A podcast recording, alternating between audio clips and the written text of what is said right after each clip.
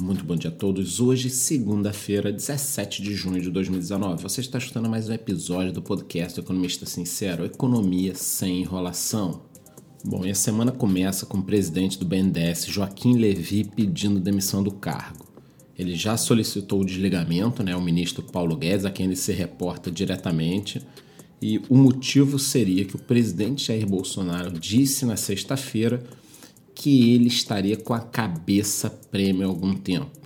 Quem conhece o mercado sabe que essa situação já vem, não é de hoje, né? Já vem de algum tempo. Foram dois os motivos. O primeiro, a questão da caixa preta do BNDES. Né? O Bolsonaro esperava um perfil mais ativo do Joaquim Levy. Só de você olhar para ele, você já não espera esse perfil ativo, mas o Bolsonaro esperava, né? Em segundo lugar, a nomeação do advogado Marcos Barbosa Pinto para diretor de mercados e capitais do BNDES. Esse cara já foi um homem de confiança da turma do Manteiga. Então ficou um negócio meio estranho, né? Quer dizer, não tá abrindo a caixa preta, tá trazendo o pessoal de volta. Então ficou um negócio meio complicado. Algumas pessoas afirmam que ele já abriu a caixa preta, né? Porque os dados estão na transparência na internet, mas parece que tinha mais coisa para sair que não, não saiu. Então o presidente perdeu a paciência e alguns interlocutores, inclusive, avisam que quem perdeu a paciência não foi o Bolsonaro, quem perdeu a paciência foi o Paulo Guedes. E aí o Bolsonaro deu aquela forcinha do vou dar uma de maluco, e aí esse cara sai e o Paulo Guedes fica bem com a turma. Outra informação muito importante é que ontem o Twitter estava em polvorosa com denúncias contra o jornal que anda vazando informações sobre o Sérgio Moro. Nós aqui estamos esperando confirmações dessa veracidade das informações para poder passar para o público algo que também não me gere nenhum tipo de processo. Mas, caso essas denúncias venham a ser confirmadas, é muito grave porque envolve inclusive a venda de mandato parlamentar. Então vamos ficar ligados, mas eu trago mais informações para vocês assim que nós tivermos algo comprovado, tá? O governo estuda baixar impostos sobre importação de computadores celulares. O imposto passaria de 16% para 4%. Estamos falando aí de computadores e celulares, né?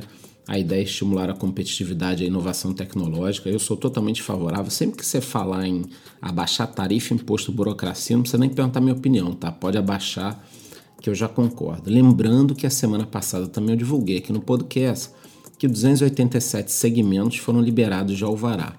Então, esse é o caminho, né? Você libera alvará, diminui impostos, é assim que um país cresce. E por falar em crescimento, os Estados Unidos acabam de bater um novo recorde. A economia do país soma 121 meses de expansão.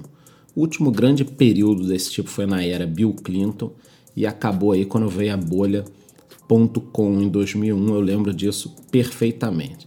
Mas o fator mais importante é que há três anos o país vive em pleno emprego. Maldito Trump, hein? Diziam que ele ia acabar com o país em três meses. Em três anos, eles estão no melhor momento em termos de emprego da história. Falando agora um pouquinho de mercado, sexta-feira acabou a novela do varejo. A Magazine Luiza conseguiu fechar a compra da Netshoes por 115 milhões de dólares e a família Klein assumiu a fatia que o grupo Pão de Açúcar tinha na Via Varejo. Então vocês não vão me escutar mais falando diariamente do varejo. Essas duas situações estão resolvidas. Só falta agora o meu vídeo que deve ao ar amanhã no YouTube explicando o porquê dessa briga aí tão feroz no mercado de varejo antes da reforma da previdência, da aprovação, né? Agora a grande notícia do mercado hoje é a descoberta que a Petrobras fez no Nordeste, tá? Foi a maior desde o pré-sal. O potencial é tão incrível que ele pode nos levar a uma queda no preço do gás natural. O pessoal está falando até em 50% de queda, tá? E isso seria muito bom, por quê? Porque ajudaria o setor industrial que está aí praticamente destruído no Brasil. Então, se você conseguir uma redução de 50% no preço desse tipo de energia que as indústrias utilizam, o impacto seria enorme. Fora o impacto na Petrobras, né? Quer dizer, a gente começa a ver nesses últimos dois anos, mais ou menos, nesse último um ano também, a Petrobras voltando aí para o eixo, voltando para os trilhos, a empresa seguindo aí é o que a gente espera para todas as outras. A maioria, o interessante seria vender, né? Mas que pelo menos enquanto elas estiverem na iniciativa pública, não seja um poço de corrupção. O mercado de criptomoedas também começa a semana agitado demais. Nós tivemos um novo rally no fim de semana, ultrapassando os 9 mil dólares a cotação do Bitcoin. A próxima parada pode ser nos 10 mil dólares. E se você quer mais informações, eu tenho um grupo no Telegram totalmente gratuito, onde a gente passa informações durante todo o dia. Você pode entrar lá, o link está na descrição. Também tivemos a confirmação de que o Facebook deve lançar a sua moeda esta semana, tá? Eles vão lançar todas as informações essa semana, a moeda só vai ser negociada ano que vem. Será algo revolucionário em termos de meio de pagamento. Eu já gravei um podcast falando sobre isso, postei um vídeo no sábado também.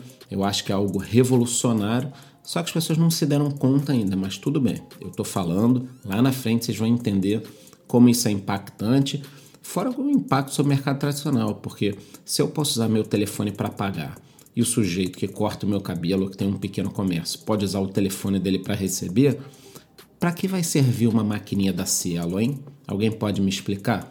Então é isso, temos mais uma semana agitada. É presidente do BNDES, é campo de gás da Petrobras, é criptomoeda do Facebook, é história do pavão. Então, assim, meus amigos, a semana será muito agitada e como ela tem de ser, né? Todas as informações eu vou passar aqui para vocês. Nos vemos amanhã no mesmo horário. Muito bom dia e boa semana.